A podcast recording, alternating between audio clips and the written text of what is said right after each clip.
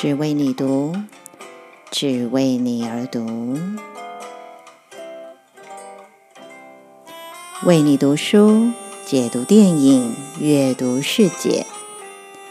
只为你读是你的床边故事，晨间小语，更是你的精神食粮。只为你读，Just for you。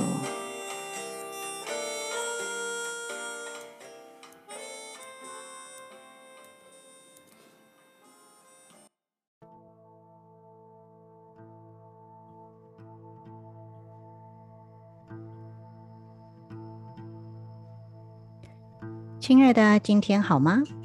好一阵子没有更新节目哦，老朋友都私讯来催了哦。主要是因为呢，啊、我最近呢就是忙着学习新的东西，也花了一些时间呢来梳理生活里面的种种哦，所以呢，就是在更新节目上面呢就有点延迟了，请大家见谅。嗯，好像从二零二二年开始哦。嗯，各种各样的事情哦，每天都在发生着。最引人注意的就是呃战争喽。那当然，疫情还是持续着，连带的就影响到股市啊、金融市场啊。嗯，另外就是物价了。那因为嗯气候变迁的关系，所以嗯可能大家也特别会感受到，嗯今年春天以来的天气变化非常的剧烈哦。这各个方面呢，其实都影响着我们生活里面的每一个面向。在这里呢，想要再次的提醒大家，注意力在哪里，能量就在哪里哦。虽然有这么多的变化，有很多挚爱的人离开，地球仍然在运转着，季节还是在变换着，生活中的一切呢，看似熟悉，却又陌生。这是因为呢，变化已经是常态。在这个变化之流里面，你是被推着跟着世界漂流，还是找到了自己的主轴，顺着流走，并且仍然有着方向呢？如果你找不到方向的时候，最需要做的就是先停下来，看清楚自己在哪里。所以啊，接地啊是很重要的练习哦。像是透过运动锻炼你的物质身体，选择简单干净的饮食，尽量把注意力呢从外在转回到内在。那接触大自然呢，就是个非常好的方式，让我们可以跟地球的频率共振，更能感受到跟万物的一体性。建议大家呢，可以到山里或者是海边多接触大自然，不要一直猛追剧啊，或者是打电动啊。虽然现在呢，啊、疫情似乎又啊、一直不断的升温哦，但是呢，到大自然里面去比较没有那么多人的地方呢，还是非常推荐的一件事情哦。在去年的秋天跟今年的春天呢，我去了两个很喜欢的地方哦。这两个地方呢，就像是兄弟一样，各据山头，遥遥相望啊。他们就是呢，位在新竹尖石乡深山里面的司马库斯跟镇西堡。说到司马库斯呢，大家脑子里面呢，大概就会开始出现粉红樱花满山遍野的景象哦。这几年呢，司马库斯已经成为热门的景点。这个上帝的部落呢，以共好的共同经营制度闻名。让位处深山的泰雅族原住民部落呢，成为许多人心目中台湾山林秘境的首选。其实我在十多年前家族旅游的时候呢，就已经去过了司马库斯哦。当时的司马库斯游客呢，不像现在这么多，有很多的建设呢，也还没有开始。那呃，前阵子再去的时候呢，我几乎已经快想不起来十几年前的样子了，因为变化真的很多哦。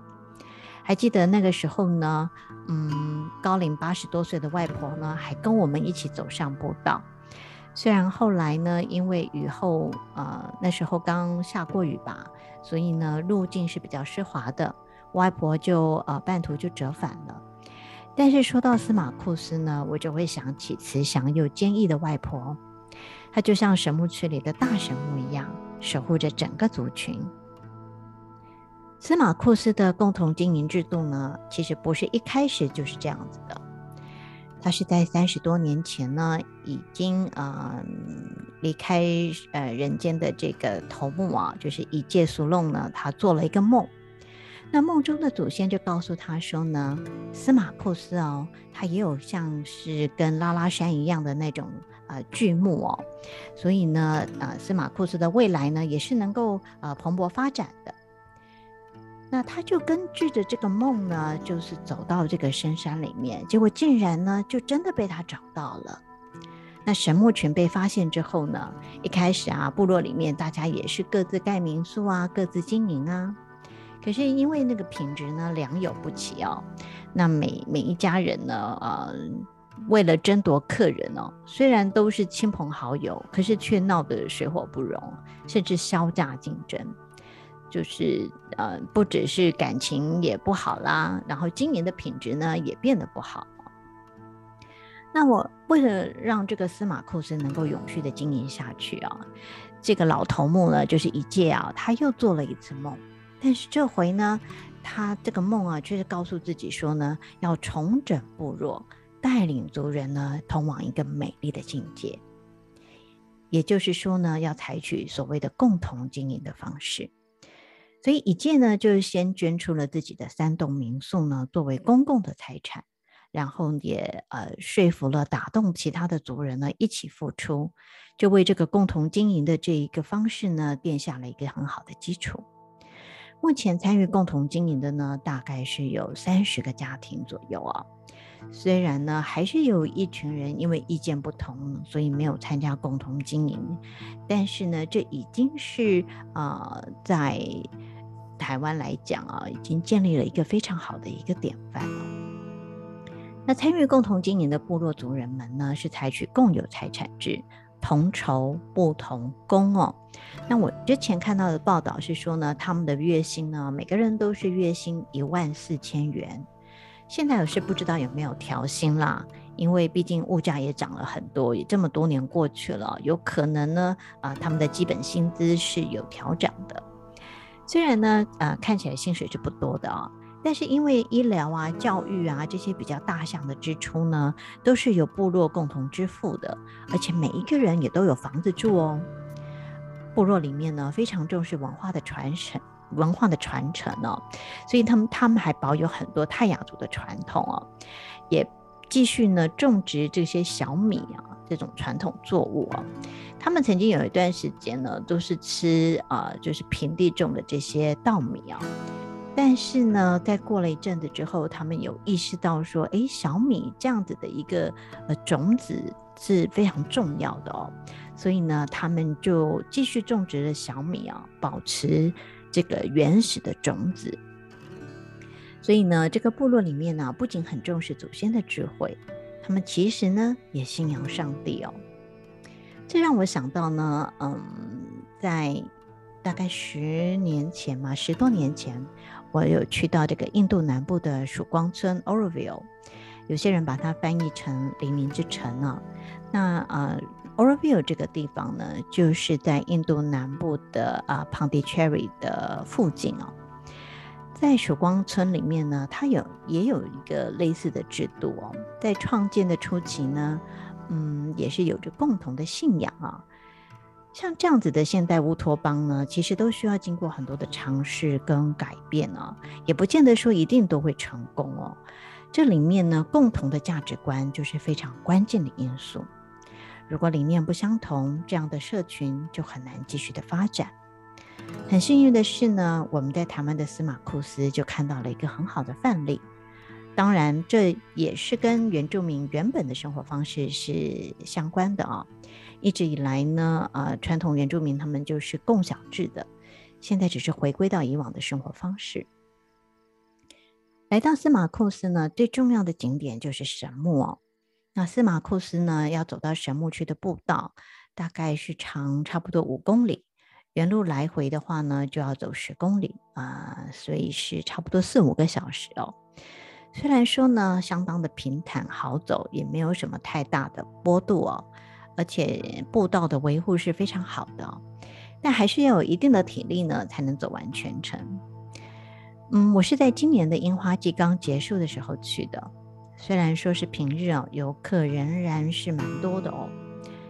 不过很幸运的是，有几段时间呢，是我自己一个人呢在小径上面啊，然后就享受的这个鸟叫啊、溪水声啊，还有风吹过竹林的声音哦，也可以有时间呢，慢慢的去观察各种植物在阳光下闪闪发光的样子哦。真的是一段非常享受的旅程。嗯，司马库斯这几年呢，已经成为热门的观光景点。虽然路途是很遥远，自行开车还真的蛮辛苦的，但是呃，沿途的路况比起十多年前呢，已经好非常多了哦。嗯，这这些年来呢，呃，司马库斯有了很大的变化，有了更多的民宿，更好的公共设施。管理上呢，也越来越完备啊。那年轻的族人呢，因为部落是有发展的，所以呢，呃，你可以在这里呢，有看到很多的年轻人呢，留在呃部落里面呢，在呃部落里面工作啊，生活。而这个是偏乡里面呢，很少看到的哦。如果常去台湾的乡下，你就会发现呢，大部分呢都是老人家留守哦，年轻的一代呢，多半都是移居到都市去生活了。只有过年过节呢才会回乡哦。可是，在司马库斯，你却可以看到蛮多的年轻人呢，在那里呃留守在那个地方啊，所以这其实是相当值得赞赏的一个成就哦。那步道呢，走到底就是神木区了。那沿途风景很棒啊，也可以听到溪水的声音啊，呃，还有一些呃段落呢，你是可以去远眺山景的啊。由于山势呢不是很高哦，呃，大约只一千五百公尺左右，所以一路上呢，呃，也都有树荫哦，所以夏天去走的话呢，应该也是很凉快的。在这里想要提醒大家的就是呢，如果你要进入到山林之前呢，其实可以在心中做一个小小的仪式哦，也就是呢，请记得在心里跟山神啊，或者是山里的存友打招呼。带着敬意呢，请求准许进入到他们的领地里面。为什么要这么做呢？这就像是我们到别人家里拜访，总该要敲个门或按个门铃吧，不然主人呢，他就会被吓到啊，也会觉得自己没有被尊重。怎么莫名其妙就有人跑到我家来呢？这是一样的道理哦。越是人烟稀少的地方，越需要做这样子的呃入山的仪式哦。像住在其中里面的存友们去宣告说呢，我们要进来喽，打扰一下哦。那另外呢，我也会随身带着一些呃小水晶粒，通常就是这种白水晶的这个水晶粒哦。在出发前呢，我就会把这些水晶粒做一些净净化的工作，可能像是呃用盐水净化呀，或者是用阳光啊、呃，就是日光晒一下这样子啊、然后呢，拿个小袋子装一些水晶呢，随身带着。那这些水晶有什么功能呢？通常呢，当我进入到这些区域，不管是山里呀，或者是海边呢，就是嗯。人比较少的地方呢，在打完招呼之后呢，我就会留下水晶。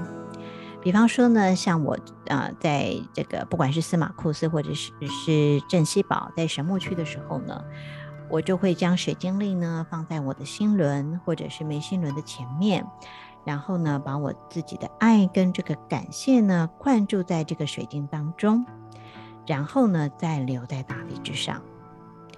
这些水晶呢，就像是媒介。嗯，就像天线一样啊。所以呢，当我回家之后呢，只要我回想起这些神木，水晶门就像是架设在当地的基地台，就会开始呢把我跟神木之间呢连接起来。我就会感觉到自己仿佛又回到了现场，又再次回到呃神木爷爷奶奶的怀抱里面。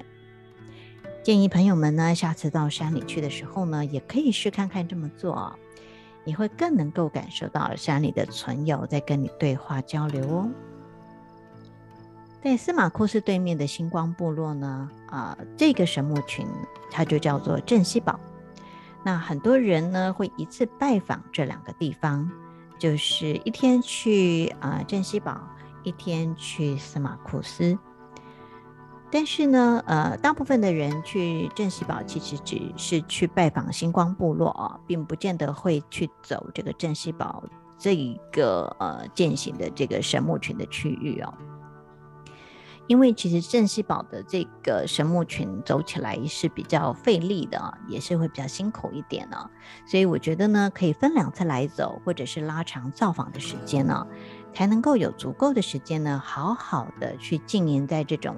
难得的原始森林里面，因为镇西堡呢，它的这个呃巨木群这边呢是比较原始的森林哦。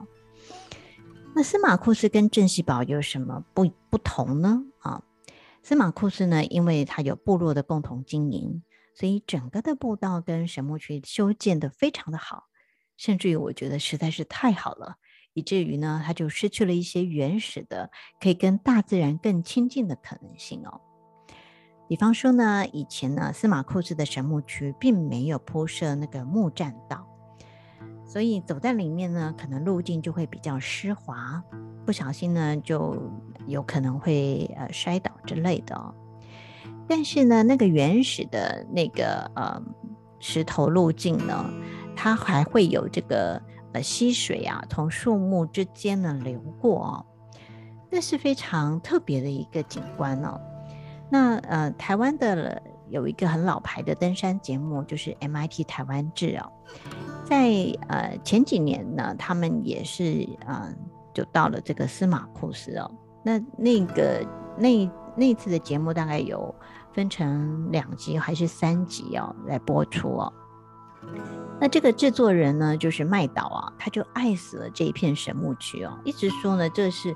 快木香水森林，这里流出的溪水啊，都带有快木的香味哦。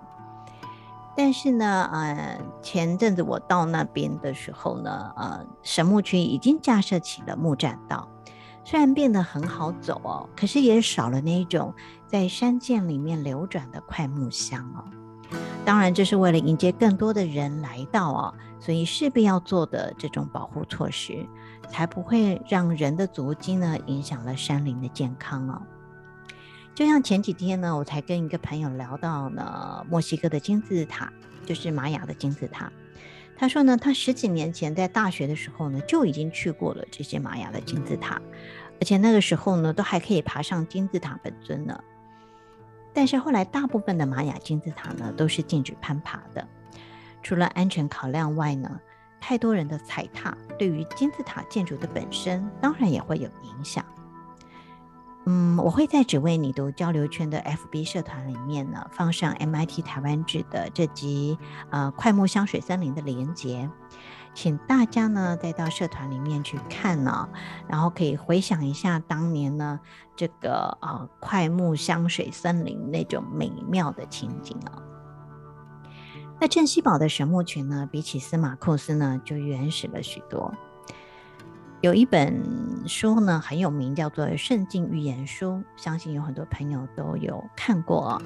那在这本书里面呢，就曾经说过呢，原始森林里面呢，有种特别纯净的能量，可以提升人类的意识跟感知力。台湾有很多呢容易到达的高山，像是阿里山啊、溪头啊、太平山等等。但呃，这些地方呢，大部分是人工造林，并不是原始林。走在里面的感受呢，跟原始林呢，其实蛮不一样的。嗯，就拿司马库斯跟镇西堡来做比较好了。我一直要走到司马库斯巨木群的时候呢，才感受到原始森林里面的那种以太之气哦。但是镇西堡就不一样哦，镇西堡是你在走进去之后呢，周遭就充满了这样子的饱满的能量。但是呢，也因为镇西堡并不像司马库斯一样是采取共同经营制的，所以整个区域的维持呢，就不像司马库斯做的这么的完善。比方说呢，在镇西堡里面是没有厕所的，你要上厕所的话，只能野放哦。如果你要跨过溪流，也没有桥。嗯，以前呢可能有木桥吧，可是后来好像有呃下过雨之后呢，溪水比较大，就把木桥给冲走了。所以现在呢，大家就要各凭本事来过河。要么你腿就要长一点嘛，要么你就是撩下去，呃，就是湿了也没关系喽。原始的森林之气到底有什么不同呢？以我自己来说呢，嗯，虽然镇西堡的路况比较不好，而且坡度也比较呃多一点哦，但是我在践行的过程当中呢，却觉得精神饱满哦，身体虽然是疲累的，精神却很雀跃，是一种很难形容的状态。而且在回家后几天呢，我都还是一直处在这种高频的感受里面。相较之下呢，司马库斯的充电感，这种充电的感觉呢，就比较少一点。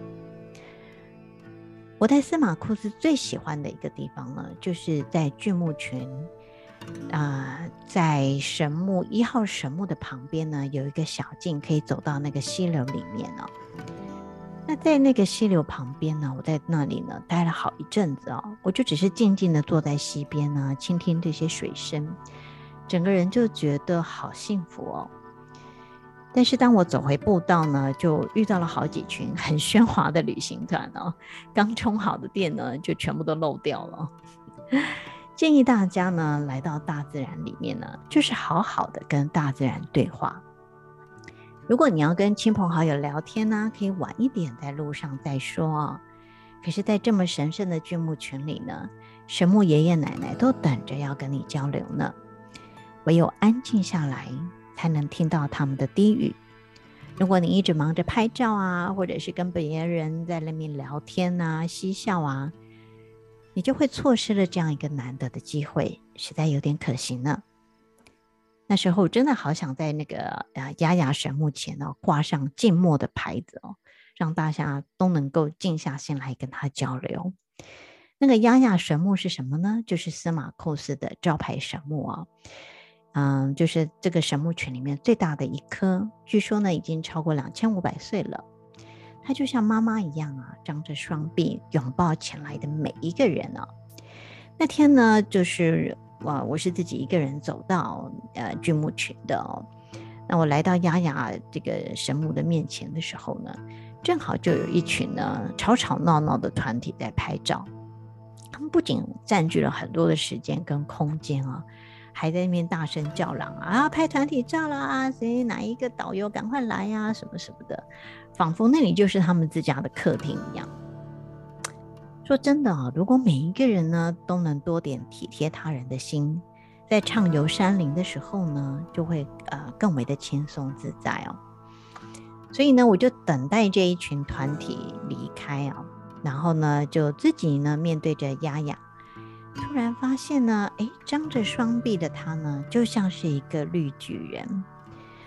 嗯，司马库斯的这个丫丫神木呢，很特别啊、哦，它的这个呃树干呢，就是在这个主树干之就会伸出这个呃旁边的这个枝干呢，就很像啊、呃、两个手臂一样哦。而它这个伸出这个双臂的地方呢，差不多啊，就是人体心轮的位置。我就自己一个人呢，在那里观想着我跟丫丫神木的心轮连接起来。在那个时候呢，我的内在就涌出一个很强大的共振哦，所以整个有一股能量呢，就从这个脚底啊一路往上哦。所以建议朋友们呢，下次有机会去司马库斯的时候呢，也可以跟巨木啊一起心心相印哦。但是前提是。旁边真的不能太吵了。镇西堡的神木群呢，啊，就比较不一样了，因为环境比较原始啊，去的人呢也比司马库斯少很多，所以呢，会到镇西堡的人多半都不是啊，就是一般的观光客，而是比较常往山里面跑的熟客。大家会在狭窄的山径上面呢，啊、互相帮忙啊。如果遇到的时候呢，就会点头微笑啊，然后喊加油这样子哦。呃，这种尤其是在我们涉水啊，渡过没有桥梁的小溪的时候呢，大家就会手牵手互相帮忙，那种祸福与共的感觉啊，会更让大会更让人们会觉得说，哎，我们不仅是。跟这个山林是一体的，呃，这整个在里面的人呢，也都充满着和谐的这种感觉哦，所以整个旅程呢，都充满了感恩。那镇西堡的神木群呢，啊，分为 A、B 两区，比较好走的路线呢是 B 区哦。整个区域的大树真的是数都数不清啊，除了亚当、夏娃，还有国王等等哦。而且呢，这些巨木啊，还能够很近距离的接触。那我几乎在每一个巨木前面呢，都留下了水晶，感谢他们守护着台湾的森林，也让自己在日后回想起镇西堡的巨木的时候呢，我就有了一个定锚的依据，也就是这些水晶天线。那走入镇西堡的森林呢，你就会觉得自己像是进入了另外一个世界一样。手机啊，只有少数几个地方是有讯号的，你会完全忘记了时间。也有可能是因为呢，森林里面有大量的液态之气哦，你可以把全身的皮肤呢都张开来呼吸着，所以虽然啊、路途上并不轻松哦，我却不太会感觉到饥饿。那通常大家去呃镇西堡走的时候呢，都会带上一些干粮，那午餐呢就会坐在神木边的大石头上，简单呢就吃吃自己带去的馒头。这里的路程其实跟司马库斯差不多，都是大约十公里左右。但是因为不像司马库斯一样有人工修筑好的步道，嗯，所以呢，呃，走起来就没有那么的轻松。嗯，山里的湿气又比较重哦，所以路面很湿滑，很容易就滑跤了。